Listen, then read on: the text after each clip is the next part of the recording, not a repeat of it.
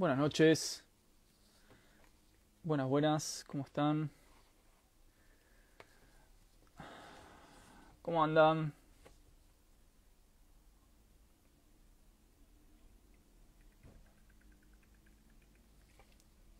Muy buenas noches.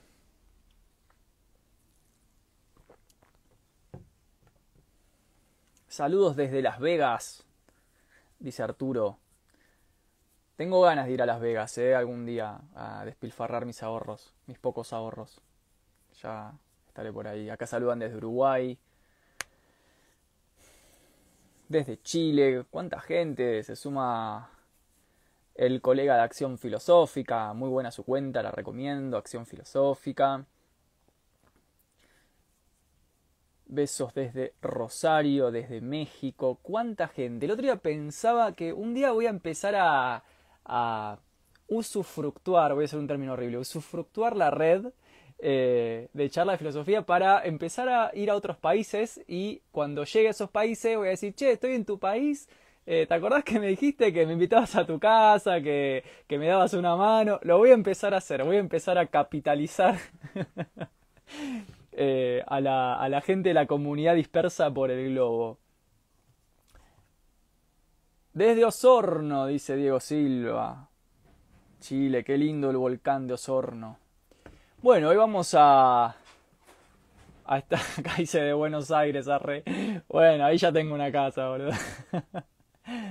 Bueno, acá dice Adrián, estuvo buenísimo lo de hace unos días sobre Camus y el existencialismo. Ah, sí, habíamos hecho antes de ayer, el lunes, terminamos el seminario libre y abierto que hicimos eh, en la Universidad Nacional de Río Negro, curso de extensión eh, sobre el existencialismo de Camus y de Sartre, así que estuvo muy bueno y le agradezco mucho a toda la gente, más de 300 inscriptos en el seminario.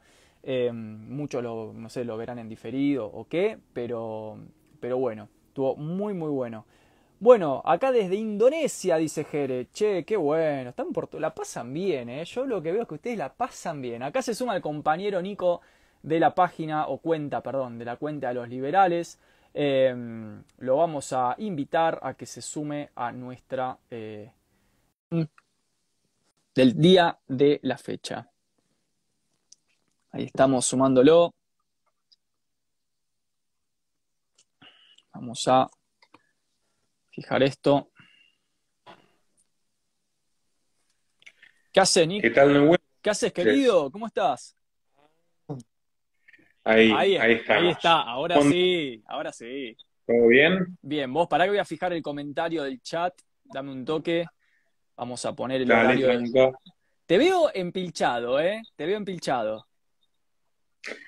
Sí, hoy, hoy fue un día largo y coronado con un embotellamiento memorable, así que por eso me demoré y pido disculpas por, por haberme demorado. Por favor. ¿Qué pasó, Che? ¿Tenés idea de lo que está pasando allá o algún motivo? No, no tengo la menor idea. No creo que sea una marcha, capaz algún accidente de tránsito, pero estuve casi media hora detenido en un lugar y después el hábil conductor del Uber supo buscar una vía alternativa al GPS hay que agradecer que todavía se pueda, ¿viste? Porque ahora van a venir los autos sin chofer que te llevan por donde quieren y posiblemente a donde quieran también. ¿En serio? ¿Cómo es eso de los autos sin chofer? ¿Ya es una realidad o es mito? No, claro que es una realidad. Es un chiste hasta cierto punto, lo de que te lleven a donde quieran ellos, pero que se puede, se puede. Por ejemplo, hoy en Silicon Valley, en la sede de Google, eh, vos tenés 100% funcionamiento de auto sin chofer, también tenés los experimentos de Tesla, de Elon Musk, total, es muy generoso el bolsillo de los contribuyentes estadounidenses, entre los cuales sufrida e involuntariamente me incluyo. Para, para, ¿vos decís que esto es con capital público? ¿Con capitales públicos? ¿Eso es lo que estás diciendo? Sí, de hecho, si alguien tiene ganas de repasar lo de Elon Musk bien cortito en 10 minutos, eh, me invitó la televisión mexicana, La Octava, que es un canal de tele nacional de México. Em, este es el último video publicado en mi canal. En 12 minutos hago la cronología de cómo todas las empresas de Elon Musk se han sostenido con subvenciones y privilegios gubernamentales muchas veces en detrimento de los derechos de las personas. Mira. Mira, mira. Sabés que hay un, hay un. Acá me parece re interesante esto. Y vamos entrando, vamos entrando en el hueso, Nico, porque vos hablás y mi cabeza genera preguntas. Es así la dialéctica que hay acá. Eh, es muy interesante, hay un texto de Chomsky que se llama El bien común, que es muy loco, porque Chomsky es un anarcosindicalista, digamos, no está eh, alineado directamente con una posición liberal, pero dice lo mismo que vos. Dice, las grandes corporaciones norteamericanas se han financiado, incluso, o sea, las defensoras del libre mercado son las primeras en pedirle subsidios al Estado cuando necesitan sostener proyectos de inversión o incluso las crisis económicas. Sí, Chomsky leyó un libro de Kevin Carson, que es menor que él, que es mutualista, que se llama El puño de hierro tras la mano invisible, que tiene algunas críticas acertadas a cierto relato eh, del capitalismo corporativo mainstream, pero bueno, de todas formas tengo otras, otras diferencias. Chomsky tiene 3 millones de dólares en una cuenta bancaria, de vez en cuando se lo recuerdan sus detractores, pero no está exento de que... Sí, puedes buscar, después te paso el artículo. Me caigo em, y me levanto, perdón la frase de viejo, pero... Pero bueno, en fin, no está exento como cualquiera de tener eh, momentos de gran lucidez. De hecho, en el famoso debate tan famoso eh, con Foucault, yo soy bastante más lector de Foucault que de Chomsky, por más que he leído algunas cosas de, lingüística de Chomsky que me parecen muy buenas, yo estoy más de acuerdo con, con Chomsky. ¿Te acordás del debate sobre naturaleza humana? Lo explico en la facultad. Otra cosa que me gusta de Chomsky, por, por ir agarrando piecitas, es la, crítica que tiene al sionismo y a lo que hace el Estado de Israel con los palestinos, trazando la correcta analogía de lo que hacían los nazis con los judíos. Sos una máquina, chabón, pará, pará porque necesito ordenar, porque es como, yo te tengo a vos y siento que hay que exprimirte y sacarte jugo, porque sos una máquina. Para, para la gente que se está sumando y que quizá no es de la disciplina como nosotros. Primera cuestión, vos sos un liberal, pero te jactás de ser un liberal el posta, el auténtico, el verdadero liberalismo. ¿Qué sería eso? Perdóname la chabacanería, pero ¿qué sería eso en versus lo que hoy se vende como liberalismo? Perdóname la pregunta. ¿eh? Yo soy un liberal, ¿no? o sea, creo que hay muchas, actualmente hay muchas, abundan muchas falsificaciones lo cual ha hecho mucho daño a nuestro movimiento. La filosofía liberal propugna una cosmovisión moral del ser humano donde la libertad individual eh, consideramos que es el valor máximo a regir en lo que refiere a la conformación de la justicia, al orden social y a las interacciones que son naturales a nuestra condición, puesto que no somos islas, sino seres sociales. El punto es que nuestra propuesta de cooperación, que no es solipsista, o sea, no parte de la base de que precisamente podamos vivir aislados del otro, eh, es que la cooperación debe ser voluntaria y que claramente, si vos le quitas la sociedad a los individuos, va a ser una, una cuestión muy cruda, muy, digamos, la intemperie más absoluta. Sin embargo, si le quitas los individuos a la sociedad, directamente no existe. Y ahí hay un claro orden de prioridades de dónde tienen que focalizarse los derechos. Em, quizás esto es demasiado abstracto, pero bueno, concretamente, claro que los liberales defendemos el derecho a la vida, a la libertad y a la propiedad privada, y luego la igual libertad, como diría Spencer, es decir, que nadie tiene más derechos que nadie o menos derechos que nadie, por su sexo, por su raza, por dónde nació, por la circunstancia que fuere. Pero bueno, a partir de esto, si vos seguís las ideas consecuentemente, vas a llegar a conclusiones bastante radicales contra el Estado, ya sean anarquistas o panarquistas. Que hoy, en el siglo XXI, haya unos señores que se presentan a elecciones diciendo que son liberales. No digamos nombres, no digamos nombres porque no censuran las cuentas, chabón. Ya me las censuraron como tres veces la cuenta.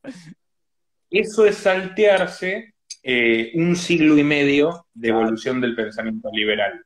Porque los liberales clásicos en Inglaterra, en Francia, en Estados Unidos y en todo el mundo, a mediados del siglo XIX, llegaron a conclusiones que son profundamente antiestatistas y post-republicanas. Mm. Así que lo que hoy te venden los liberales del Congreso es básicamente un fraude que legitima y engrandece el poder del Estado y sus bolsillos en detrimento de la causa, bueno, la causa tan noble que usurpan. ¿Vos pensás que el famoso candidato liberal que dijo que iba a trabajar como diputado ad honorem, eh, ¿va a trabajar realmente ad honorem? ¿Se puede chequear eso? Cada diputado en la Argentina cuesta 60 mil dólares por mes. No me digas, boludo. Su sueldo, su sueldo son 2.000, 3.000, depende con qué dólar lo midas.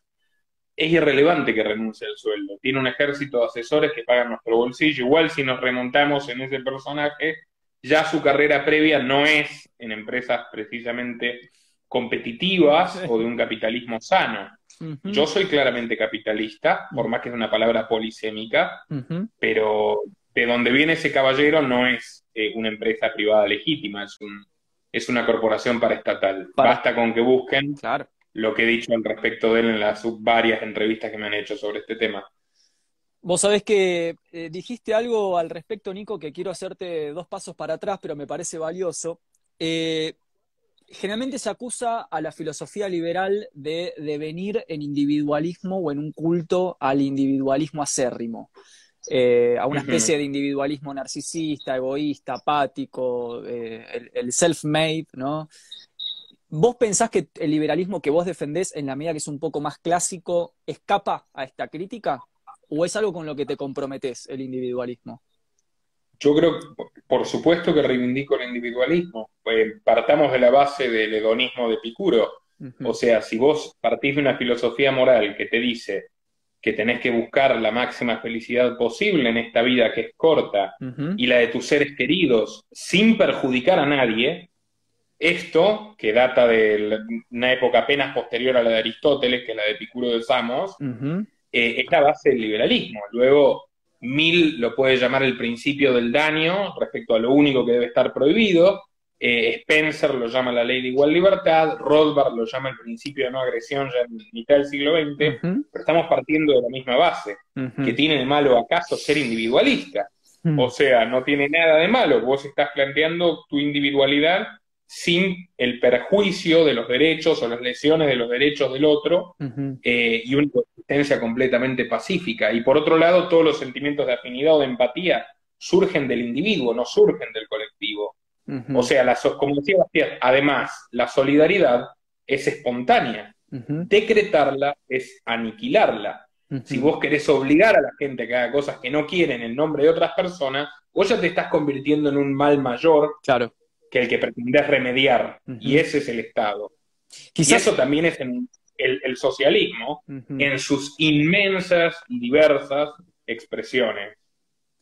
Eh, vos sabés que eh, tengo ahí como una, idea, ¿no? Me acuerdo, no sé, los textos de Hannah Arendt o de Edith Stein, hablando de la empatía o de la solidaridad como un fenómeno políticamente necesario, indispensable, no forzado. De hecho, Hannah Arendt tenía bastante afinidad con la tradición liberal, pero tampoco voluntario, como si tuviera que haber un sistema cultural que nos eduque para que espontáneamente desarrollemos lazos de empatía, de solidaridad, no digo que lo forcemos con el Estado, pero ¿no pensás que podría ser parte de lo educativo, quizás del proyecto educativo de una comunidad, eh, el favorecer cosas como ideas propias como la empatía o la solidaridad, la comunidad?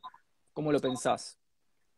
Y no sé, es, es, difícil establecer un límite entre, entre fomentar e imponer, porque si no es voluntario es impuesto. Eh, son categorías bastante absolutas, sin, sin tantos matices en el medio. En cambio, si vos decís promover, bueno, en, todo caso yo creo en la educación libre, no creo en un proyecto centralista. Claro. No creo que la educación sea la misma para todos los individuos, todas sus necesidades. No, además también creo que hay hombres buenos y malos.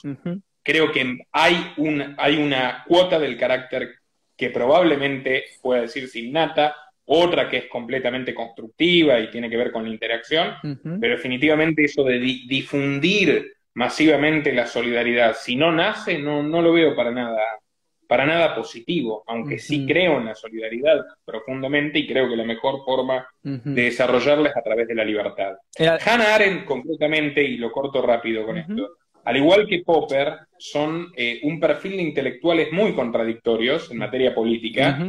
Popper era un buen epistemólogo en todo caso, pero que surgen después del nazismo, con ideas que son muy contradictorias con la libertad que ellos mismos dicen defender. Arendt, si no recuerdo mal, adhería a la paradoja de Popper. ¿Cuál es la paradoja de Popper? La paradoja de Popper es que no hay que tolerar a los intolerantes. O sea, que habría que, por ejemplo, perseguir o prohibir al comunismo y al nazismo.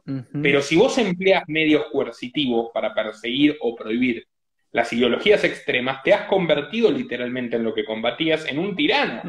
Eh, y Popper abiertamente toma partido por la limitación de esas posturas, al mismo tiempo que, al igual que Arendt, toma partido por un modelo de imperialismo que tiene un discurso democrático, pero que cometió los mismos crímenes que los nazis y que Stalin, que es el eje Gran Bretaña y Estados Unidos. Y si uno estudia los verdaderos liberales históricos norteamericanos e ingleses, va a ver allí la mayor fuente de antiimperialismo que exista en el pensamiento occidental. Sabés que en línea con esto, Nico, la vez pasada estaba eh, dando una clase en la, en la facultad para, el, para, un, o sea, digamos, el, vamos a decirlo así, para un grupo, ¿no? Y les estaba dando textos de filosofía política de la modernidad, del surgimiento de la filosofía política. Y les di parte, o sea, les doy todo, entre ellos parte de los textos clásicos del liberalismo, incluso hasta Tocqueville, por ejemplo, ¿no? Y vos, digamos, yo no soy una persona eh, liberal dura, porque soy más comunitarista, soy quizás un poco más, tengo ahí una, inclinación entre Hegel y, un poco de cosas del liberalismo igualitarista, pero tampoco soy un anti, digamos, liberal, ¿no? Y vos es que lo leíamos a los liberales clásicos, y vos hoy lees a un liberal clásico y le dirían zurdo, básicamente. Porque tiene una visión profundamente humanitaria. O sea, eh, por ejemplo, la idea de Locke de vos podés tener propiedad privada que puedas usar, no podés acumular propiedad ociosa, por ejemplo. O si el gobierno no cumple con el pacto social, el pueblo lo puede sacar esta idea de devolverle incluso a la comunidad liberal el carácter contestatario. El derecho de la rebelión. Exactamente. Y vos una vez hicimos una entrevista en radio, vos y yo, que estuvo muy linda, que tocaste ese tema. Y me parece muy importante que hagas esta distinción entre el liberalismo clásico y el liberalismo que hoy se vende mainstream. Sí, de todas formas, la gran ironía es que, y esto es una anacronía, es un vicio temporal, dicen que son liberales clásicos, no, no lo son. Los liberales clásicos tienen otras premisas. Igual Locke tiene sus puntos también, ¿eh? O sea, hay que tomar en cuenta que son los autores del 18, del, en el caso de Locke, del 17, claro. Y del 18, viste, tienen sus contradicciones. En el caso de Locke, por ejemplo, tiene un tratado de la tolerancia religiosa donde dice que hay que tolerar a los dissenters, a, las expresiones protestantes minoritarias que no comulgan con la iglesia anglicana, y a los judíos, pero a los católicos no. De hecho, dice esas víboras que esparcen sus venenos, hay que castigarlos con severidad ejemplar. Bueno, otro escolástico preliberal, un español, Juan de Mariana, decía lo mismo, pero contra los protestantes. Eh, en cambio, Voltaire, ya en el 18, a mí me gusta mucho más la vida y la obra de Voltaire, que es un gran liberal, que de hecho tiene un elogio al lujo, una defensa de la propiedad muy y una defensa de la desigualdad natural entre los hombres, muy importante también. Eh, y Voltaire dice en su Tratado de la Tolerancia que la libertad es para todos o no es para nadie. Y ese sí que fue perseguido por todos. Fue perseguido por la Iglesia Católica en Francia, por la luterana en su paso por la corte de Federico el Grande en Prusia.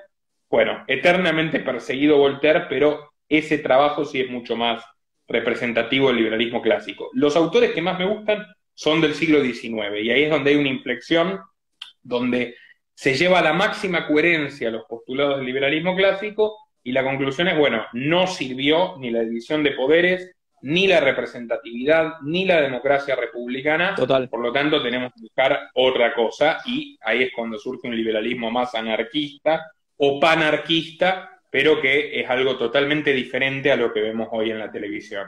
Totalmente. Eh, Nico, ahora te voy a llevar un poquito a, a, preguntas más actuales y más del orden de lo internacional. El otro día te escuché algo decir algo eh, muy interesante eh, con respecto a cómo se concibe hoy el Estado-Nación y eh, esta disputa entre un supuesto conservadurismo y un progresismo que parecería estar encubriendo otra estructura de lucha. Pero previamente a eso, no quería tirar esta pastillita breve. un gran contradictorio, un gran filósofo que, que cae en cierta contradicción con el liberalismo, de hecho hay mucha producción escrita, es Kant, que no se está muy claro si es liberal y hasta dónde, porque eh, Kant tiene esta idea de sí, lo que vos decías recién, ¿no? Sí, todos pueden decir lo que quieran, pero si te zarpás mucho con la crítica, te baja el estado.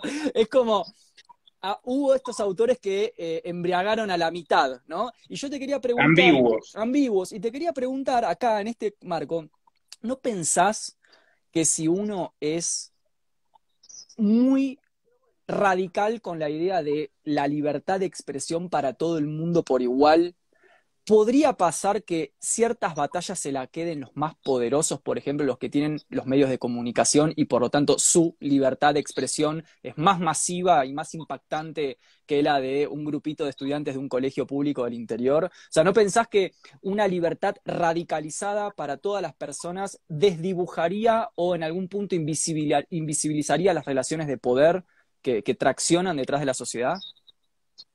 Thomas Paine ya que estábamos con los liberales del siglo XVIII, decía, la verdad, la fuerza de la verdad es tan irresistible que solo necesita libertad para mostrarse. Alguien que lo llevó a la práctica, porque ten en cuenta que siendo un modesto imprentero de origen humilde, él es el padre intelectual de la libertad americana, y con libertad americana me refiero desde Estados Unidos hasta Tierra del Fuego, todos nuestros grandes hombres, Miranda, Moreno, son todos estudiantes de Paine. Su obra El sentido común es el libro, es el ensayo más leído del siglo XVIII, porque se dedicó, empeñó su fortuna en extender esas ideas, y pese a la censura y a la persecución, vaya que le hicieron caso, que toda América puso de rodillas al imperio británico y al imperio español. Dicho esto, es muy claro en la actualidad que la masividad no es suficiente para sostener una mentira. Por eso emplean la censura. Fíjate YouTube. Hay un sindicato de youtubers progresistas llorando porque nadie los ve y que piden que les den una serie de privilegios, incluso poder tener decisión en el algoritmo.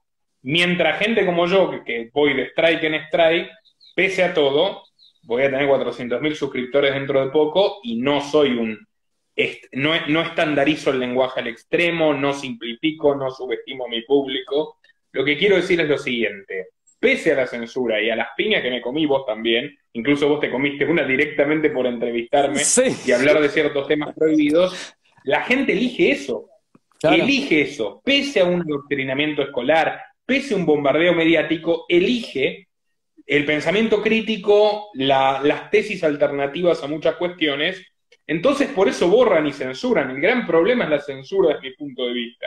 Fíjate que los grandes medios tienen millones, pauta oficial, pertenecen a grandes holding corporativos, ya nadie los lee, todos los diarios en crisis, todas las teles en crisis. Totalmente. Es impresionante. Dependen directamente de que les inyecten plata y por eso cada vez se disocian más de la audiencia y se alimenta el fenómeno de gente que te busca a vos o que me busca a mí, que busca otra cosa que no aparece en esos medios mainstream, mm. todo esto es un punto a favor de la libertad de expresión absoluta. Bien, me gusta, me gusta, Nico. Eh, comparto, comparto esto, ¿no? Como esta idea que la verdad se impone por sí misma, como que no habría forma de detenerla. Eh, Nico. Sí, y además tenés que, mira, te digo algo, te pongo el ejemplo más drástico, los nazis. O sea, yo veo chicos que van a consumir literatura nazi, literalmente, porque está prohibida en Europa. Entonces les genera un gran interés y dicen, si esto está prohibido por algo será, están tan mal las cosas. Si no, flaco, es un delirio lo que está planteando Hitler en raza y destino. Es algo nefasto e inmoral, pero prohibirlo también es nefasto e inmoral. ¿Viste? Es todo un tema. Yo no creo que haya que prohibir absolutamente nada en materia de cultura y de expresión. Vos incluso tenés, para educarte, vos lo sabés perfecto, sos un gran lector, vos tenés que leer a tu enemigo, tenés que leer al que no coincide con vos. Absolutamente. Necesariamente. No lo conocés sino. O sea, no, tiene, no tenés idea del nazismo si no leíste a los autores nazis. Total. Es así. Totalmente. Y una, una mínima postilla, decías que Kant era, recibía múltiples interpretaciones. Hegel también, porque quien lo lea rigurosamente difícilmente pueda defender la teoría de la lucha de clases. El fin de la dialéctica es la concordia. totalmente. Bueno, a Hegel se lo ha tildado de progresista y conservador, las dos cosas y eh, tenías a Stirner, que era un hegeliano de derecha, y, a, esos dos señoritos, como decía Bakunin, ¿no? Marx y Engels. Marx y Engels. Nico, te quiero, eh, a mí me apasiona la filosofía política, me especializo en eso, pero sé que a la gente también le interesan otras preguntas y sé que tu tiempo está contado y que me hiciste un gran favor por aceptar la invitación hoy. Eh, así que te quiero, te quiero meter un poco en, en la crema actual. Eh, antes que nada, ¿cuál es tu relación con lo que te he escuchado llamar progresismo o liberprogresismo? ¿Qué distinción haces ahí y qué opinas de estas tendencias y, por qué te posicionas como te posicionas? Por ejemplo, no sé, digo, teoría de género, marxismo cultural, em, e, eco, eh, las tendencias eco-green, eh, todo lo que viene de capitalismo verde, Eh, ¿Qué pensás de personas como Greta Thunberg? Digo, ¿qué, pensás de, estas corrientes y por qué pensás lo que pensás? Yo trato de ser conciso, pero son preguntas abarcativas. Es verdad, yo quiero decir, para, entre paréntesis, para la gente que está acá, yo antes de vivo le dije a Nico, Nico, por favor respondamos breve, así te puedo hacer muchas preguntas, pero me hago cargo de que te estoy haciendo preguntones, boludo, preguntones. Mira, yo nunca digo liberprogre, de hecho a mí la derecha pseudoliberal me suele llamar liberprogre, pues yo mantengo la línea coherente del liberalismo en cuanto a que los homosexuales tienen los mismos derechos que nosotros y eso implica formar familia, eh, eso implica que al menos en las primeras semanas, cuando no hay un desarrollo del sistema nervioso central, yo soy partidario de la despenalización del aborto, yo soy un defensor enérgico de toda la vida y de hecho te podría decir que es una de mis áreas de expertise de la libertad de drogas, que durante el 98% de la humanidad fueron libres y solo hubo problemas en, los tres experimentos prohibicionistas, incluido el actual, ¿Qué drogas? de la libre inmigración. ¿Para qué, qué, qué? ¿De qué estamos hablando?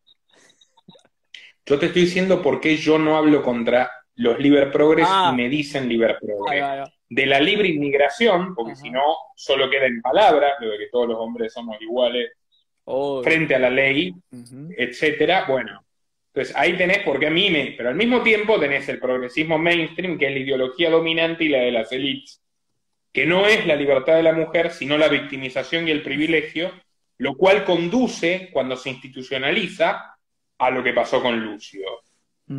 A invertir la discriminación. La discriminación positiva es tan nefasta como la discriminación primigenia. Cuando vos empezás a darle más valor a la palabra de la mujer porque es mujer, o a la palabra del homosexual porque lo es, en detrimento de la otra parte, ya no te importa en absoluto la veracidad de los hechos, mm. ni tampoco si hay en peligro a alguien más débil e indefenso como un niño.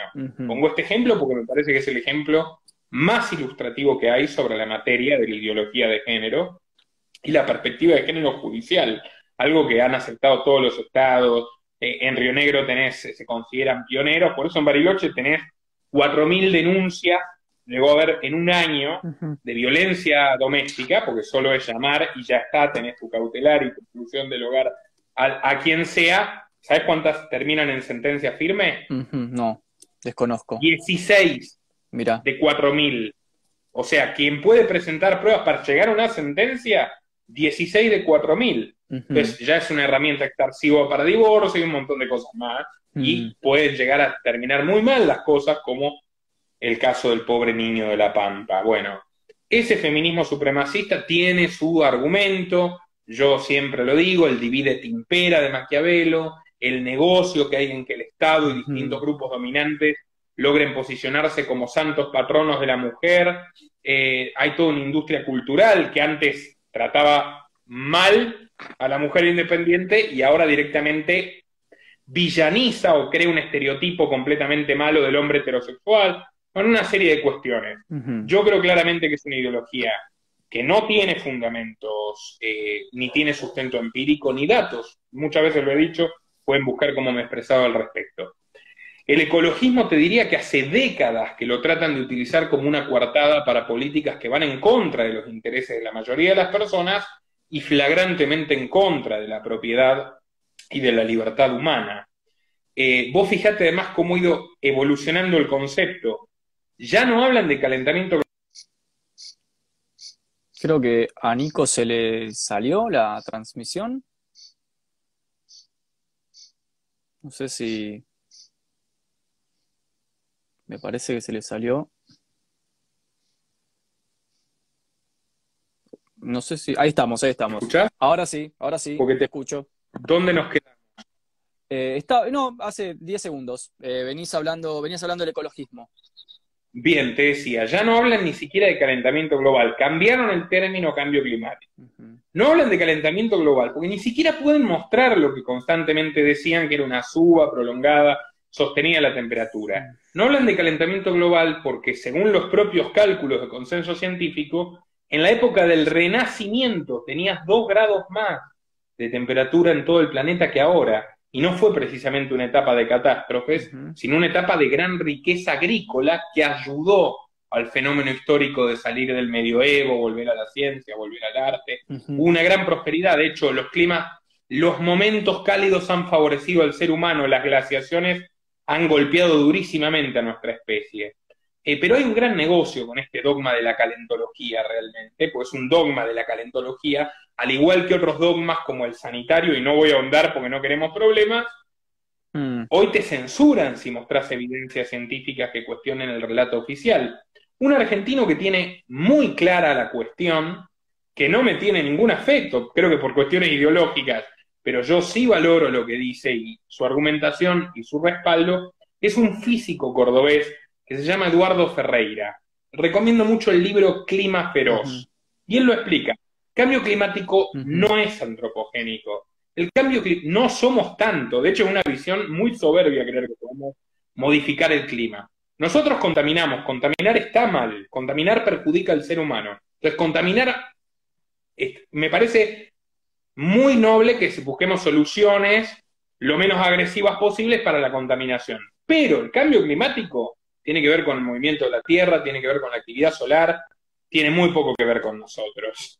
Y el mundo vivió millones de años sin nosotros y puede seguir millones de años sin nosotros. Eh, en cambio, vos te fijás, Larry Fink, CEO de BlackRock, que es eh, la empresa más poderosa del planeta, literalmente es la dueña de la mayor parte de las acciones de Google, de Facebook, de Microsoft, de Mercado Libre, de IPF, de, la empresa que agarre locales, internacionales, bueno, BlackRock vas a encontrar, es el principal acreedor de la deuda argentina, infinito, etcétera. Están con Visa, Mastercard, los bancos del mundo, o sea, son los dueños de todo. El CEO de BlackRock, BlackRock, Larry Fink, bajó línea directamente hace un año a los directores de todas las empresas donde BlackRock tiene presencia en el consejo directivo de que están obligados a asumir el discurso climático y del catastrofismo climático o van a retirar inversiones. Y también el discurso de género, ¿eh? esa fue su carta de fin de año, donde literalmente definió toda esta cuestión ecológica como una, como una oportunidad de negocio que no se puede desperdiciar. ¿Cuál es la oportunidad de negocio de convencernos de que el mundo entero debe ser reconstruido y la industria debe ser reconfigurada para que todo sea ecológico. Bueno, todo eso tiene un costo y alguien lo va a pagar. Lo van a pagar los consumidores y los contribuyentes, que somos las mismas personas. Los contribuyentes, por ejemplo, ¿qué acordaron en la cumbre de Glasgow los presidentes que se reunieron para hablar del cambio climático? Un impuesto mundial. Y ese impuesto mundial a las empresas, ¿a dónde va a ir? A los precios de una inflación que sube y sube y sube. El Green New Deal, no Will Back Better, el programa de infraestructura de Biden. Reconstruir las calles, las autopistas, los puentes, las represas que estaban funcionando perfectamente, pero con una perspectiva ecológica. Se financia con inflación. Inflación significa robarle a los pobres de sus bolsillos. Significa que el que menos tiene, que el que no ahorra, que el que no obtiene alternativas de inversión o protección de su patrimonio, va a ser más pobre. En Estados Unidos tenés problemas de cadena de suministro que nunca hubo, inflación récord en 50 años, desempleo récord también. O sea, y mientras tanto, Caterpillar, por ejemplo, que es de Bill Gates, hoy, por ejemplo, muy, poca gente lo sabe, es el principal accionista, festeja como nunca, ¿por qué? Porque están llevando adelante la vieja idea keynesiana de Eso te iba a decir. cavar pozos cavar pozos por la mañana y taparlos por la noche. Bueno, así se arruina la vida de millones. Y hay una cuestión más. Toda esta variante del ecologismo te dice consumí menos. Entonces, ¿por qué el Foro Económico Mundial, o sea, la organización de corporaciones más poderosa del mundo, te está diciendo que vamos hacia el no tendrás nada, pero serás feliz? O sea, eso parece una premisa de cristianismo primitivo, de comunismo no materialista, o sea, no, parece sensato que te lo digan los más ricos del mundo, pero sin embargo sí tiene una enorme lógica.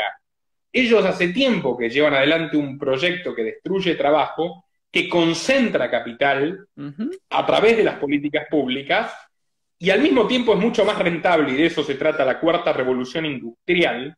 Hay que leerlos, a estos tipos, Schwab lo escribe. Son, a ver, el metaverso de Facebook, ¿qué costo tiene? frente a una, industria automotriz tradicional. El costo es ínfimo, la rentabilidad es máxima. Necesitas mucho menos trabajadores, necesitas incluso menos consumidores para que sea rentable y está todo bien. Ahora, ¿qué vas a hacer con el resto de la gente?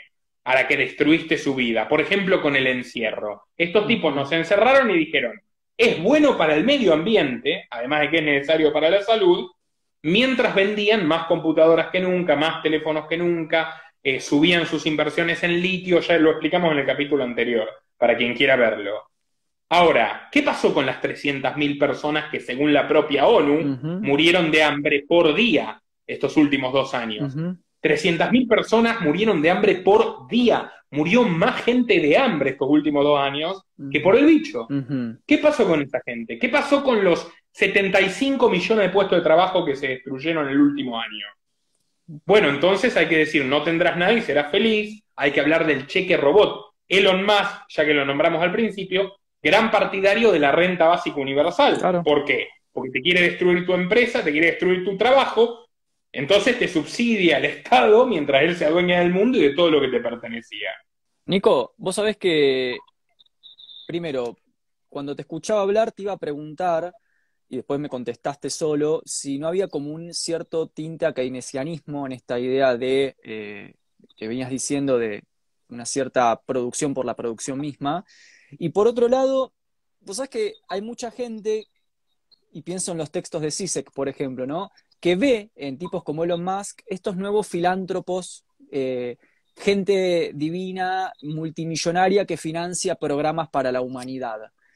Eh, a mí me, causa gracia que la gente piense que realmente hay como esta especie de filántropos, eh, digamos, que, estos mega inversores, ¿no? Que estarían haciendo estas cosas por el ser humano, cuando nunca sucedió, porque ahora sí, pero bueno.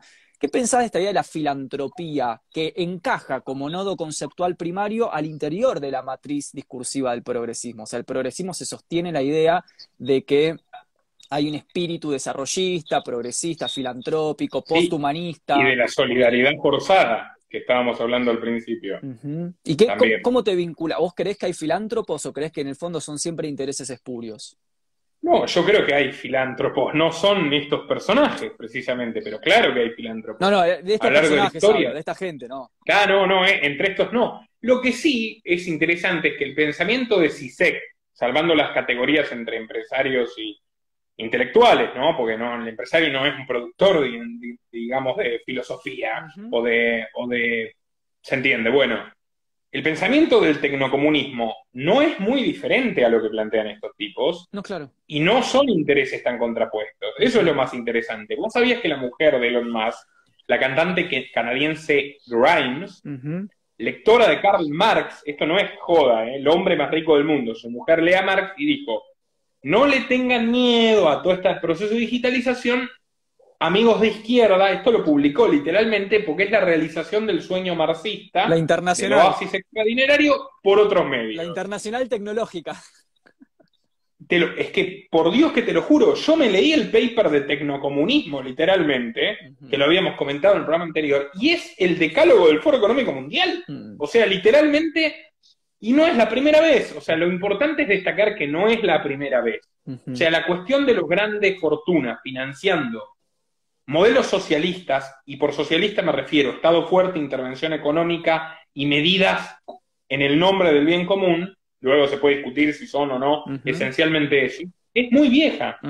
Hay que recordar la trilogía de Anthony Sutton, historiador, catedrático de la Universidad de Gotinga, eh, inglés, que es Wall Street y los bolcheviques, Wall Street y el auge de Hitler, Wall Street y Franklin Delano Roosevelt, que es la máxima expresión del keynesianismo, lo que él llamaba el socialismo corporativo, que es lo que finalmente evolucionó en lo que tenemos hoy. Bueno, las mismas fortunas, las mismas empresas hicieron negocios con los tres regímenes que se trabaron en guerras, las guerras más genocidas del siglo XX. Lucraron con la guerra, pero también lucraron con las políticas autoritarias. Y vos ten en cuenta eso, no son políticas de mercado, no son políticas aperturistas. Y vos mira, Elon Musk, Bill, Gates, George Soros, Warren Buffett, los tres que son de los más ricos del mundo, numerosas veces dicen que quieren que suban los impuestos, que quieren que suba el gasto, que quieren más inversión, porque su negocio es ese, es extraer los recursos violentamente a la gente y centralizarlos ellos trabajando coordinadamente con los Vos sabés que lo, que decís es muy interesante para desmitificar la idea de que los ricos invierten de sus propios ahorros privados. que es una gran eh, idea que se ha como eh, divulgado eh, y que incluso hoy cala en el famoso discurso del emprendedor, el, self-made man, el be your own boss, o sea, vivir, o sea, ahorrar para invertir. Y lo que me parece crucial del argumento que estás exponiendo, que valga la redundancia, lo señala también Chomsky en el texto que te comenté antes, es que justamente ellos no ponen nada de ellos. O sea, la idea de que el capitalista juega con su propio riesgo es bastante relativizable. No digo que es falsa, pero se puede relativizar en la medida que entendemos que los grandes capitalistas invierten usando el erario público, o sea, eh, la presión impositiva sobre las personas. Entonces cierra esta, esto me parece muy, muy, eh, me parece que hay que poner stop ahí y explicar esto para sacarle a la gente la idea de que no, los capitalistas invierten bajo su propio riesgo, ¿no? Y si les va mal, les va mal. Eh, me parece muy jugoso desde ese lugar, Nico.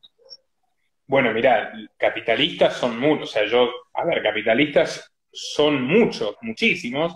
Estamos hablando, de, si querés, de los billonarios, etcétera. Claro, ¿no? Ahora, existe, existe movilidad de clases, existe. Mira, la prueba más grande que hay es esta.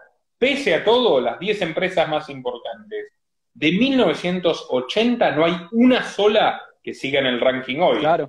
Pese a todo, ¿eh? pese al enorme apoyo estatal hay una movilidad. Y en el capitalismo hay movilidad. Y de hecho, en el odio primitivo y en el miedo primitivo al capitalismo subyace el miedo a la movilidad el miedo al riesgo, la adversión al cambio. O sea, por eso históricamente han habido tantos socialistas enemigos del capitalismo como conservadores también. No, totalmente. O sea, nos hablamos de, claro, sí, totalmente. Nos referimos a esos grandes. En este caso, estos tipos, estos tipos tienen un comportamiento feudal. Un comportamiento feudal y todo este modelo es feudal. Total. O sea, ahora que concentran y cartelizan el Internet, el Internet es la nueva gleba. Siervo de la gleba era esclavo de la tierra sea, no te podías ir de ahí, morías donde nacías y necesitabas el beso en la frente del Señor, ahora necesitas un código QR de lo que ya sabemos, pero tenés esa misma feudalización, ese mismo, esa misma cartelización que a mí me gusta recordarlo siempre. Por ejemplo, hay una, el profesor Juan Ramón Rayo, economista liberal español, que es un hombre leído, no es un fantoche, tiene una idea muy equivocada igual de las redes sociales. Dice, no, no, la censura es privada mira, no es privada la censura, porque no son empresas privadas, porque te dan un contrato que vos firmás y en ese contrato no dice que van a entregar tu información automáticamente al gobierno y lo hacen, por ejemplo. O sea, y esas redes, Facebook, Twitter, ¿por qué Facebook y no MySpace triunfó? No fue por el mercado, ahí sí que hubo un puño de hierro atrás. Fue porque la CIA le dio la bendición a Mark Zuckerberg y las otras empresas no querían negociar con la privacidad de sus usuarios. O sea, en el cementerio quedaron empresas nobles que inventaron lo que hoy eh, tenemos extendido por estas corpos, que no transaron y las barrieron con excusas fiscales, con demandas de propiedad intelectual y favorecieron a las que eran obedientes a los intereses del poder político. Bueno, ahora hay una simbiosis natural entre grandes magnates y poder político, ambos bandos ganan cada uno ciertos objetivos restringiendo nuestra libertad. El que te encerró ganó vendiendo tecnología, el que quiere ir al ecologismo forzoso gana con la carne vegana, gran inversión de Besos y Gates, ganan con los aviones de hidrógeno, inversión literalmente, Ciro Avía se llama la compañía, de Besos y Gates, y al mismo tiempo tienen lobbies que promueven la prohibición de vuelos cortos, que ya en España, Francia e Inglaterra se está llevando adelante, y todo esto redunda en un mundo donde todo va a ser más caro. O sea, es algo, es un contrasentido, es lo contrario a la revolución industrial capitalista, es el dogma del decrecimiento disfrazado en términos de la Agenda 2030 como desarrollo sostenible. Esto es subdesarrollo planificado. Para, Nico, te, permitime un paréntesis para la gente que, quizás está en el chat y, no puede ir a la, velocidad a la que estamos hablando. Eh, primero, eh, ahí están preguntando mucho si, en qué sentido sos liberal y no libertario. Si, lo querés así breve, digamos, eh, por qué no sos libertario si sos liberal? Pero, y la segunda, para después, es que yo creo que el problema no es el capitalismo per se, sino la concentración de poder, o sea, por ejemplo, el oligopolio. Eh, o los grandes consorcios, como que tu crítica no iría al capitalismo, porque si vos me decís, eh, eh, acá todo se trata de ganar, de acumular riqueza. Y sí, eso es el capitalismo. Pero tu crítica no va ahí, tu crítica va a los grandes consorcios. Porque, por ejemplo, cuando el Estado, le, damos un cuando el Estado le, le hace un préstamo a tasa mínima a una persona que quiere poner una pyme, también le está prestando plata con plata pública. Entonces, ¿cuál es la crítica? ¿Al capitalismo o al holding, al consorcio y al oligopolio?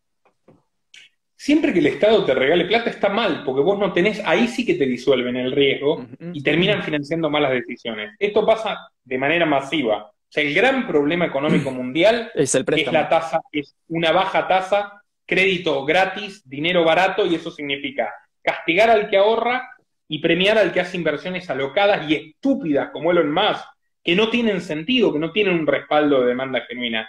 Él es el mayor beneficiario de créditos blandos del mundo.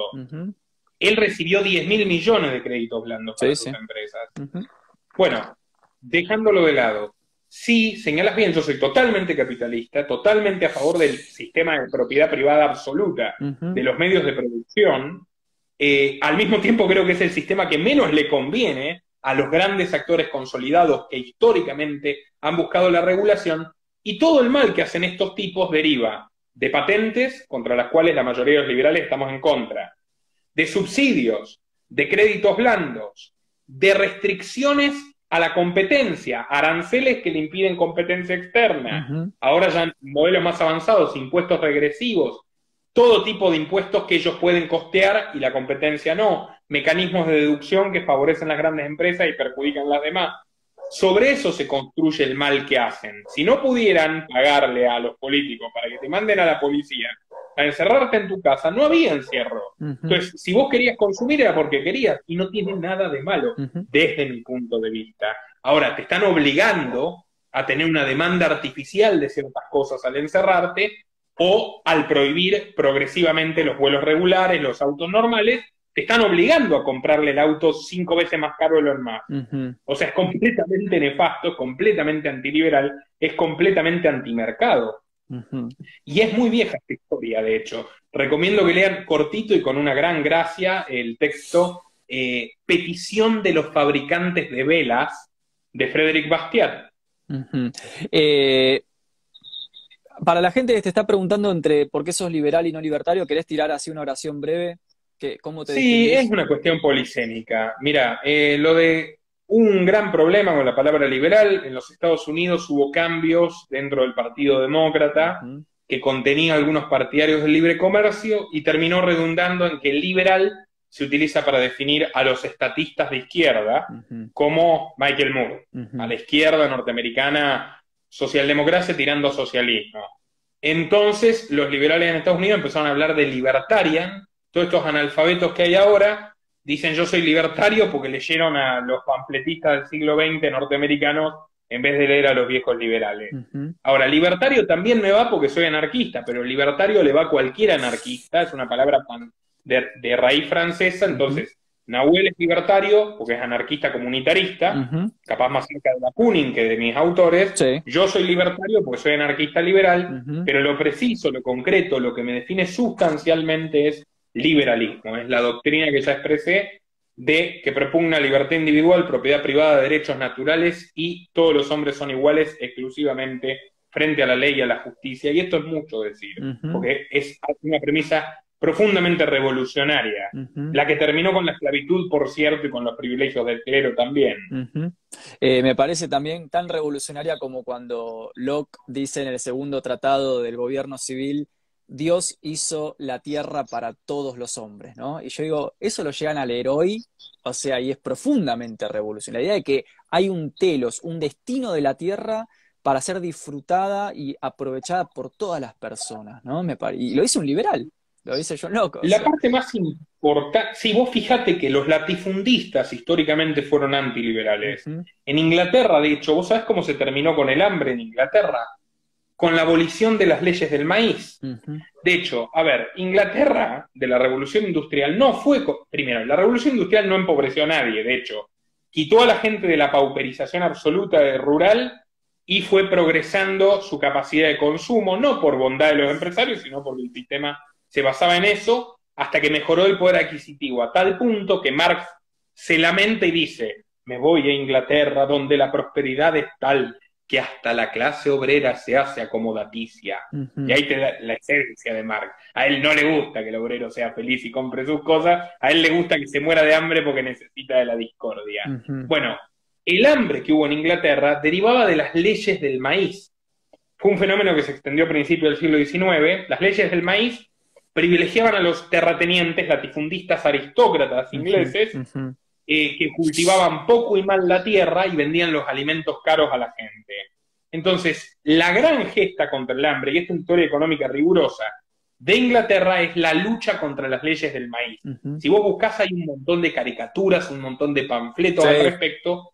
La llevaron adelante dos grandes liberales, Richard Cobden y John Bright, que además eran fervorosos antiimperialistas y pacifistas, y cuando se logra la abolición de las leyes del maíz, al cabo de 10 años el precio de los alimentos se reduce más de un 30% y desaparece el hambre en Inglaterra. A tal punto que Charles Dickens, que había sido pobre, él nació antes de que se droguen las leyes del maíz, hizo muy rico vendiendo estos relatos, Oliver Twist, cuento de Navidad. Una viuda holandesa que leía los cuentos de Dickens viaja a Manchester, esto está reseñado en Los enemigos del comercio, volumen 2 de Antonio Escotado. Viaja a Manchester para ayudar a los pobres niños menesterosos que escupen sangre y no encuentra ninguno que quiera ser ayudado, pues esos chicos de 13, 14 años comen, le dan de comer a su familia, tienen mujer, tienen tiempo recreativo que antes no, y todo eso gracias al progreso del mercado y no gracias a la intervención estatal ni a la limosna. Entonces decide hacerle un juicio a Charles Dickens por difamación y daños. Muy interesante capítulo bueno para, de la historia. Para tenerlo en cuenta. Nico, te quiero traer de vuelta a tu, a tu crítica contemporánea. Tengo Pero se entiende, ¿se entiende lo de los aristócratas? o sea, los aristócratas no soportan la movilidad de clase. Por supuesto que no. Los aristócratas son estamentarios. Obvio. Ellos nacen y mueren con privilegios que no se ganaron. Obvio son lo contrario a la cultura del mérito, por más que le quepan muchas críticas a la cultura del mérito, son completamente contrario a eso. Y yo te digo, en la Argentina, el problema de las viviendas, por ejemplo, y muchos problemas de la pobreza se podrían solucionar entregando las tierras del Estado a la gente que las necesita. Pará, haceme un stop ahí. Un stop ahí. Porque ahí te quería llevar. Primera cuestión, primera pregunta.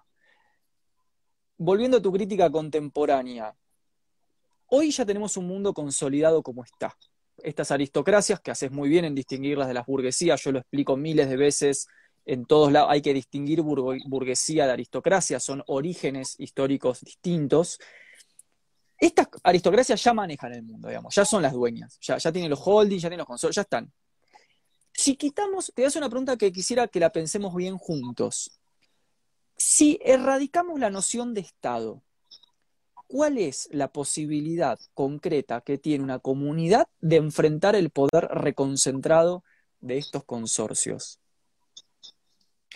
¿Cuál es el poder de estos consorcios si no tienen la capacidad de imponerte nada a la fuerza?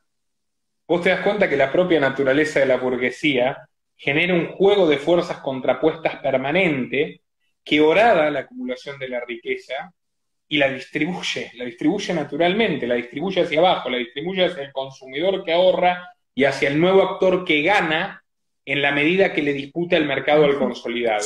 Todas las posiciones de privilegio oligopólicas, que es el término preciso, te felicito por usarlo, todas esas posiciones se consolidan con privilegios estatales. De hecho, yo estoy muy en desacuerdo con que te vengan a refutar la mano invisible de Adam Smith y te digan, el propio Smith hablaba de fallos de mercado. Por un error de diagnóstico hablaba de fallos de mercado. Porque no eran fallos de mercado. No te estoy diciendo que el mercado es perfecto, pero sí que es esencialmente democrático. Los fallos eran fallos de Estado. Incluso las leyes de pobres, en muchos casos, que vos podías agarrar a gente siendo gobernante y llevarla a trabajar al, al campo del duque de tal o al conde de cual. Bueno, esas cosas no tienen ningún, ningún sustento sin Estado. No lo tenían en el siglo XVII, no lo tienen ahora. Estas grandes corporaciones viven del Estado y de parasitar a la gente. De todas formas, es imposible sacar al Estado completamente de la ecuación. Yo tengo una visión cada día más dualista de la historia.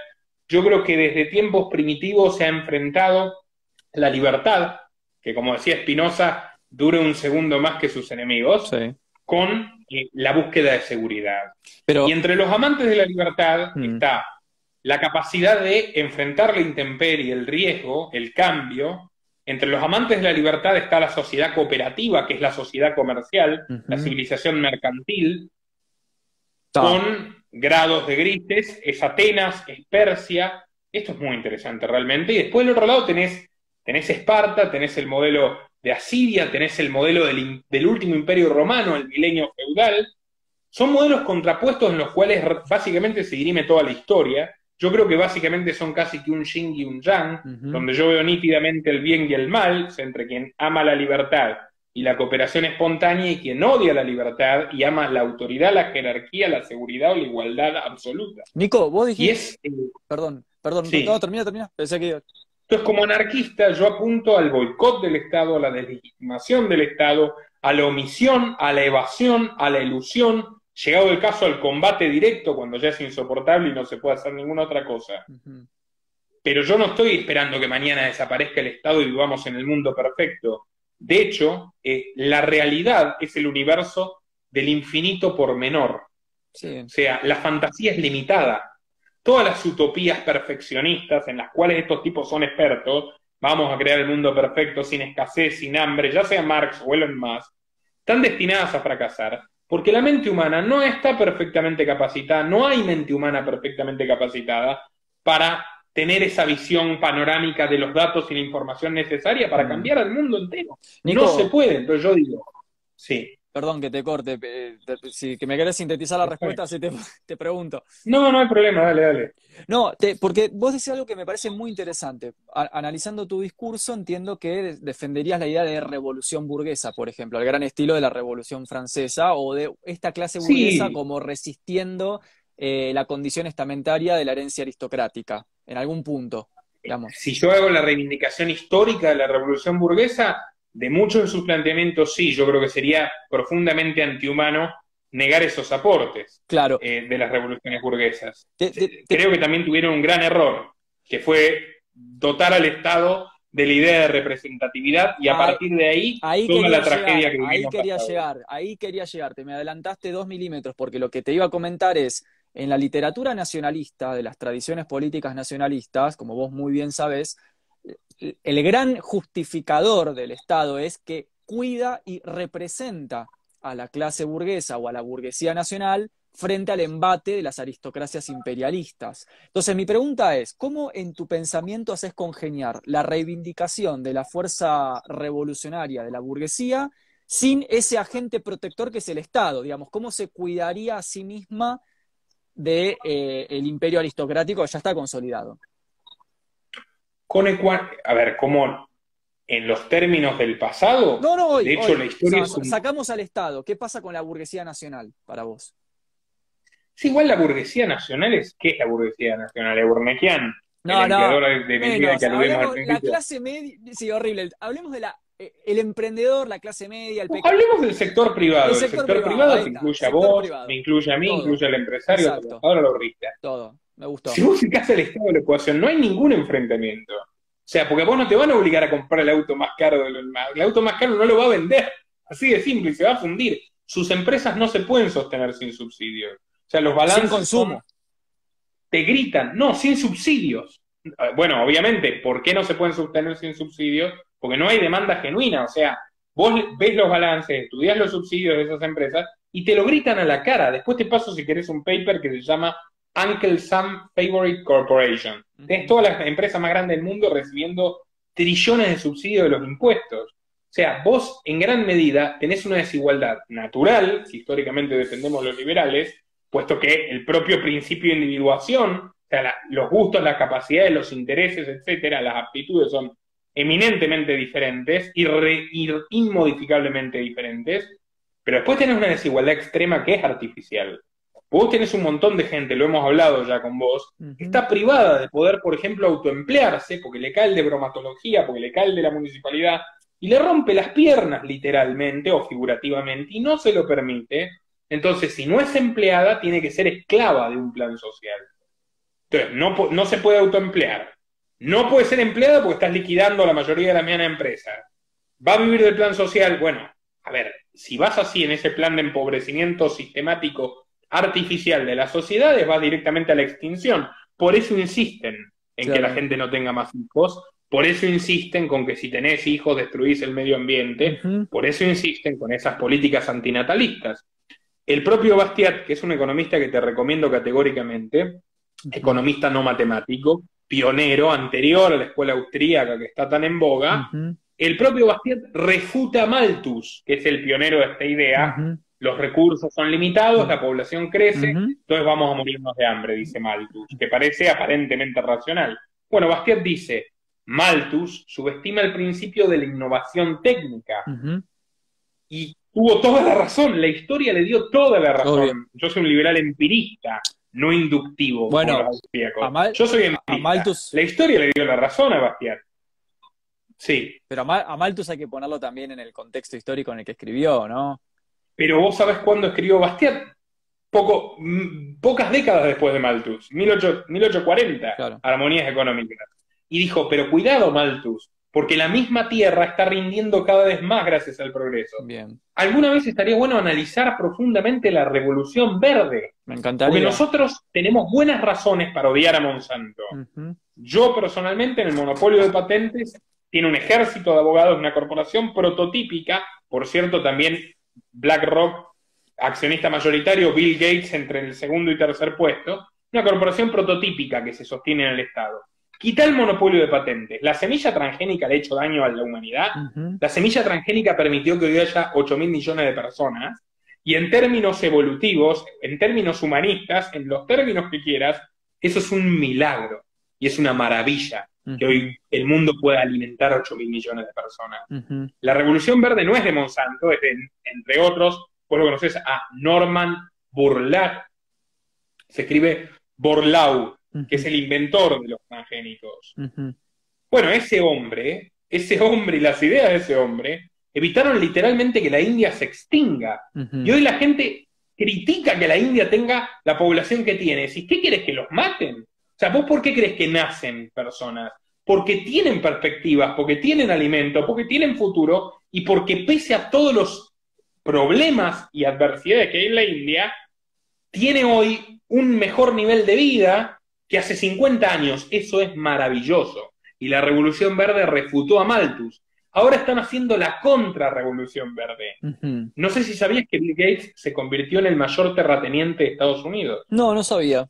Y que hay, y que hay un plan, mirá qué ironía, magnate tecnológico y está terminando como los señores feudales, acaparando tierra. Totalmente. Tiene el proyecto de la carne de laboratorio y hay un plan, que no es solo suyo, obviamente, es un plan de coyuntura de todos estos tipos que se llama agricultura tecnológica o agricultura 4.0, que quiere erradicar el trabajo humano del campo, hacer todo con bots, informatizar semillas, etc.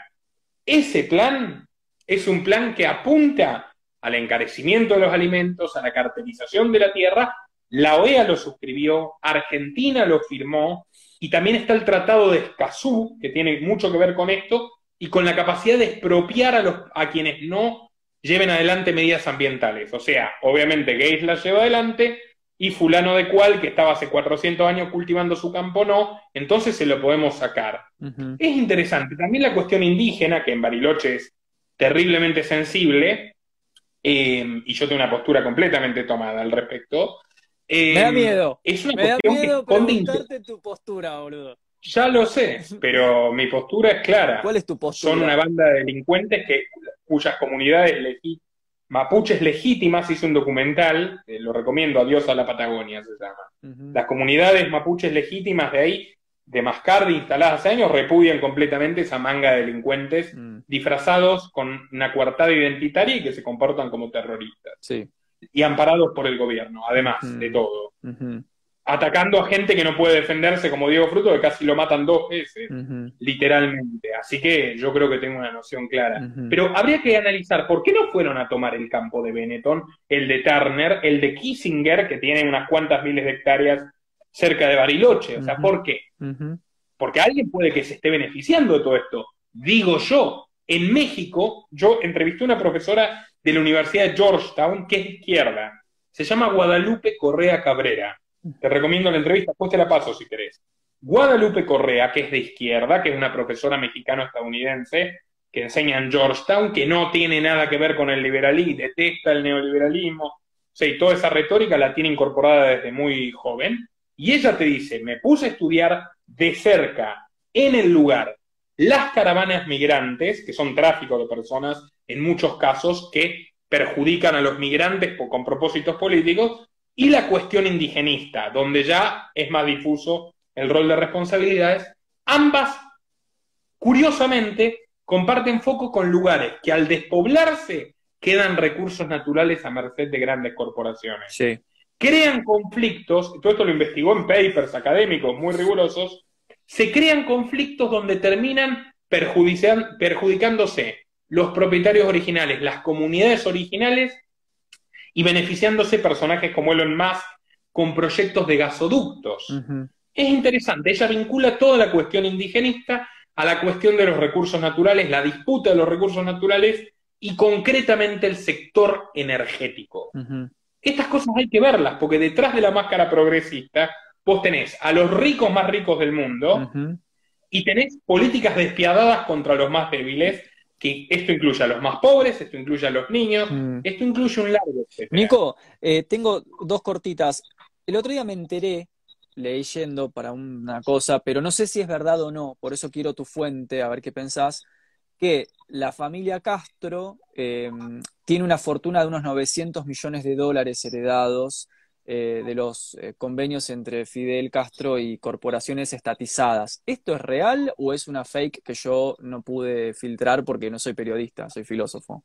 Mira, la cuestión de la fortuna de los Castro, yo la investigué, hice un documental sobre Cuba con una perspectiva bien liberal, o sea, antiimperialista, o sea, no solo contra el comunismo, sino contra quienes se beneficiaron por esa dictadura, que son los estadounidenses, te lo, te lo agrego de ya, son eh, el Estado profundo norteamericano. Yo no he llegado a conclusiones certeras sobre la fortuna personal de los Castro, pero es muy parecido tratar de medir las fortunas de los monarcas absolutos del pasado. Sos dueño de un país entero, esa es la realidad. Los fondos del país son tus fondos. Eh, es muy difícil separarlo identificarlo como cuando buscas, eh, no sé, la fortuna de Bill Gates, que aún también puede ser difícil determinarla con exactitud, pero es más fácil de rastrear. Lo de Cuba, que me interesa, para quien quiera verlo, costó mucho publicar ese documental. Eh, yo cuento cómo, primero, el gobierno de Estados Unidos apoyó la revolución cubana. Se llevaron a Fidel Castro a hacer una gira por Estados Unidos. Hay una remera, estos hechos probados irrefutables que nadie cuestiona. Hay una remera que dice Amo Nueva York, se saca fotos con periodistas reciben una serie de apoyo incluso armamentístico, y luego con el paso de los años hay una serie de negocios entre personajes como los Rockefeller con Cuba pese al embargo. Entonces, los norteamericanos embargan Cuba para que un cubano pueda mandarle dinero a su familia, pero no para que se hagan ciertos negocios. Entonces yo voy explicando todo y cómo eso benefició a las agencias de inteligencia, que es obvio que la CIA no, realmente no se esmeró en matar a Castro. Es imposible que la agencia de inteligencia con más recursos del mundo no lo hace 600 veces. Sí, sí, sí. No, no hubo, y llegamos no le pusieron toda la onda, digamos. No le pusieron todo el, Exacto, exactamente. Eh, Nico, antes tiraste una, una, no te quiero arrebatar tu tiempo, o sea, estamos charlando y a veces eh, surgen estas preguntas, pero una de las últimas. Antes tiraste una fórmula que me quedó resonando en la cabeza, vos dijiste, el mercado es profundamente democrático. Una democracia presupone una cierta equidad en la participación, por ejemplo, es un principio de la teoría democrática. Eh, y yo siento que en una sociedad donde las condiciones de competencia no son equitativas para las personas, porque hay gente que no tiene ni educación ni comida y tiene que competir con alguien que tiene educación y comida, me hace ruido decir que el mercado es democrático. ¿Por qué decís que es democrático en una sociedad donde las condiciones de competencia no son equitativas? No te digo iguales, pero aunque sean equitativas. Mira, las, competencias, a ver, nunca vas a resolver tampoco. O sea, vos puedes decir la desnutrición, y tendrías razón, eh, hay, genera un detrimento en las capacidades cognitivas y físicas de las personas, esto es completamente cierto. Mm. Ya te conté cómo se eliminó la desnutrición en Inglaterra en el siglo XIX. No creo que sea muy distinto hoy. O sea, aboliendo privilegios, de gente poderosa a la que blinda el Estado y en favor de la competencia. Ahora, no vas a resolver nunca la diferencia de aptitudes, ni de capacidades, ni de talentos, ni de inteligencia entre las personas. Yo soy un firme partidario de la desigualdad material que expresa una desigualdad esencial y constitutiva de las personas. Vos defendés, esa desigualdad, digamos. Yo defiendo la desigualdad material, o sea, que haya que la sociedad de clases, que además es dinámica, y no es estamentaria, es lo contrario a la sociedad estamentaria, definitivamente que defiendo que haya quien tiene más y quien tiene menos, pero los problemas más graves que vos señalás y las carencias más graves que vos señalás, las identifico fundamentalmente con el autoritarismo y con la utilización de la violencia estatal por parte de los poderosos, para los cuales es mucho más fácil ganar dinero con la intervención, con la restricción y con la regulación que con la competencia. En este sentido. yo digo que es democrático, hablo de un, concretamente, hay un libro que se llama La democracia individualista, del francés Yves Guyot. Es democrático porque vos tenés una pluralidad de elecciones armónica. Entonces, si la democracia necesariamente es confrontación y es depredar y es que sean dos lobos y un cordero decidiendo qué se va a comer, y yo soy completamente antidemocrático. Pero si la democracia es que todos tengan derechos iguales y que todos puedan competir sin privilegios y que el que llega más lejos llega más lejos y el que se estanca se estanca y que el rico se puede fundir, lo que ocurre permanentemente en el mercado relativamente libre, bueno, claramente yo creo que ahí también. No soy el único. Julian Assange, te recomiendo mucho este libro y a todos los que les interese la cuestión digital, el feudalismo digital, el espionaje, tiene un libro que se llama la libertad y el futuro de Internet. Y habla con Jacob Applebaum. Ambos admiten que el cyberpunk es más capitalista que cualquier otra cosa y que lo que deseaban era la esencia democrática y al mismo tiempo libre mercadista del primer Internet. Donde, fíjate, no significa que todo sea lucro. Es un error pensar que lo privado implica siempre lucro. Gutenberg fue un filántropo y fue un empresario privado. Entiendo.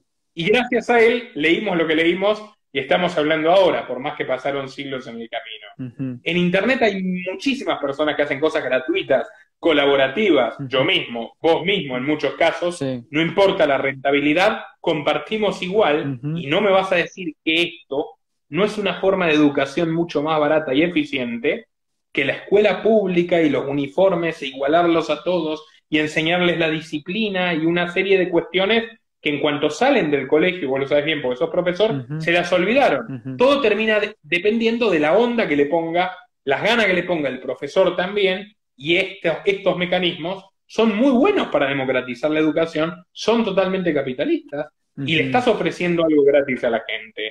Vos pensás que si estas corporaciones como Instagram y YouTube no nos censuraran y no nos espiaran, podrían ser rentables y todo lo que ofrecen no tiene costo monetario.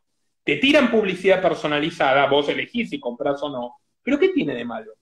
Porque a cambio recibís esto, que puedas tener a cientos o a miles de personas escuchando, educándose, informando, después lo pueden buscar y todo eso sin necesidad de tener dinero.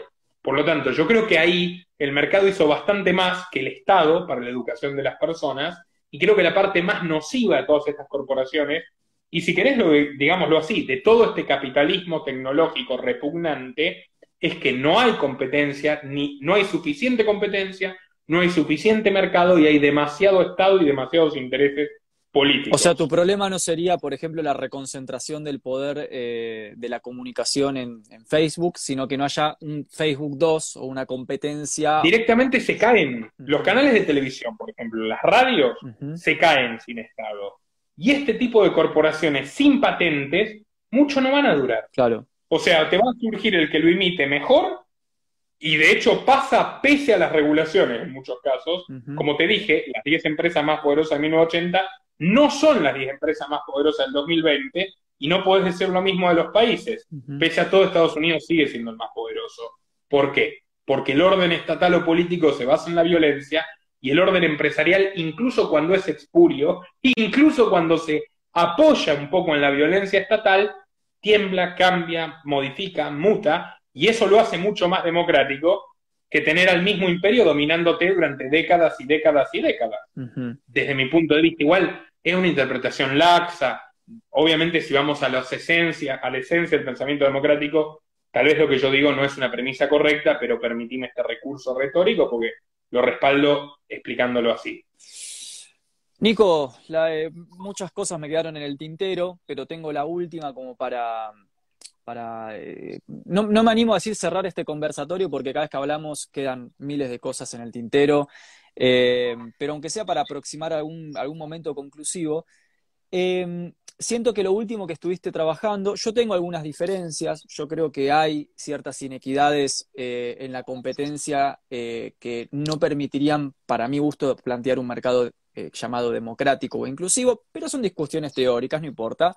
Pero en, general, estoy, en general comparto, estoy de acuerdo con, vos en, el general de lo que decís, sobre todo en esta visión internacional o global del problema. Con lo cual, tanto vos como yo rechazamos, por ejemplo, estos análisis de medio de comunicación básico de esto es un problema entre Cristina y Macri, entre eh, liberales, ¿no? Entre, como si fuera esta cosa de la cartelería política, como decía Schumpeter, Em, cuando en realidad es una cuestión de agenda, acá lo que digamos, a nadie le importa eh, los dos partidos hegemónicos de Argentina, lo que le importan a las cinco o seis potencias globales es cómo se redistribuyen los recursos y los mercados. Entonces, me parece que eso para mí es un valor en tu análisis y eso sí lo comparto.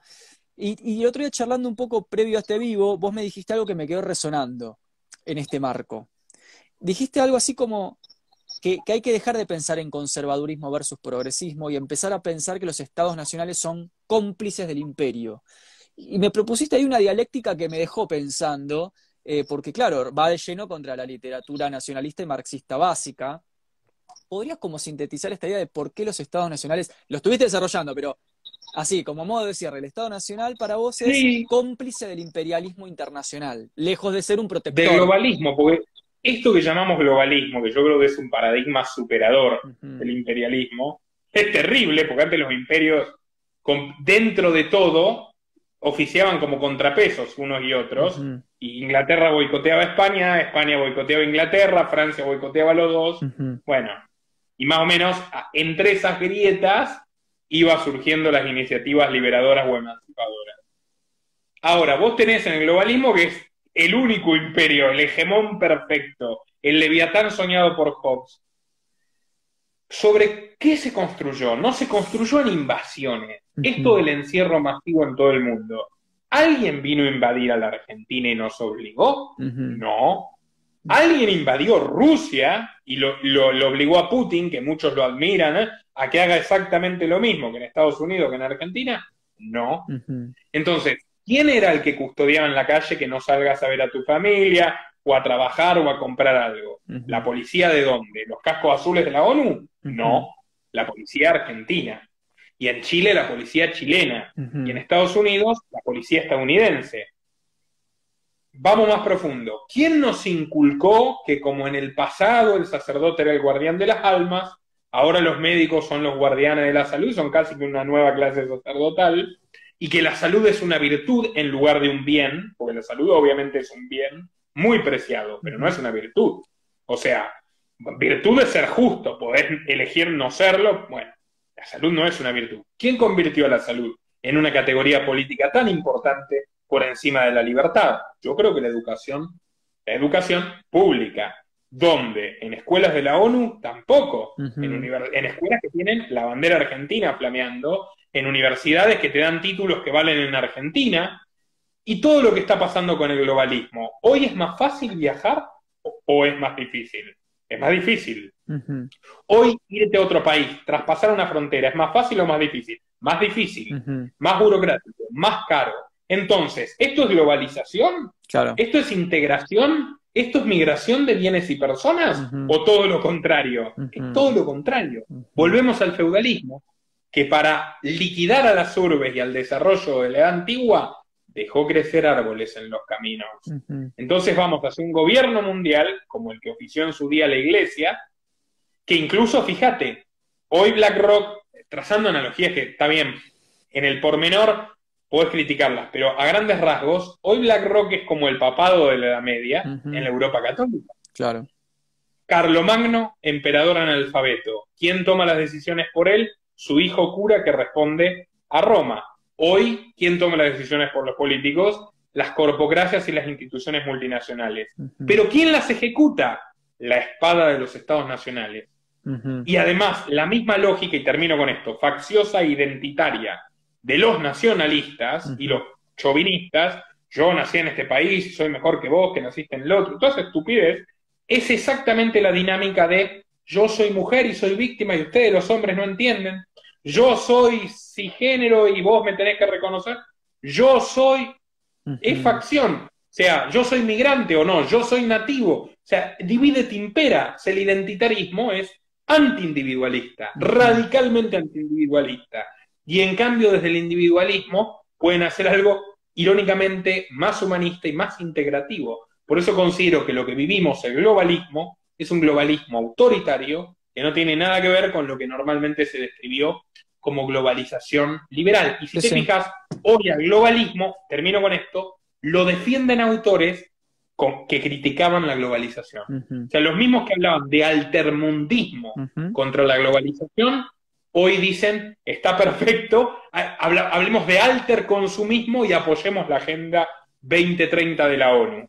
Bueno, ese es mi punto. Yo creo que el globalismo se construye sobre el consenso de estados nacionales que encuentran lógicamente mayor incentivo en aliarse entre sí contra la población que en disputarse o, competir en políticas y que radican ese antiguo recurso liberal de votar con los pies, o sea, de huir a un lugar donde haya más libertad. Hoy te quieren imponer las mismas leyes, las mismas regulaciones, mm. los mismos impuestos en todo el mundo. Nico, te agradezco un montón la, charla. Eh, vos sabés que, saliendo un poco de la teoría, eh, a los vivos de charla de filosofía se solían sumar 300, 400, 500 personas, pero desde que me aplicaron la censura tan fuerte en la cuenta, sucede que a muchísimos eh, integrantes de la comunidad eh, Instagram ni siquiera les avisa que está al vivo. Te quiero decir esto eh, porque, digamos, tanto vos como yo eh, hemos recibido diversos impactos eh, de estos algoritmos que te proveen libertad de expresión hasta que, como decía Kant, ¿no? te criticas demasiado y ahí ya la libertad de expresión es castigada. Así que te quería agradecer.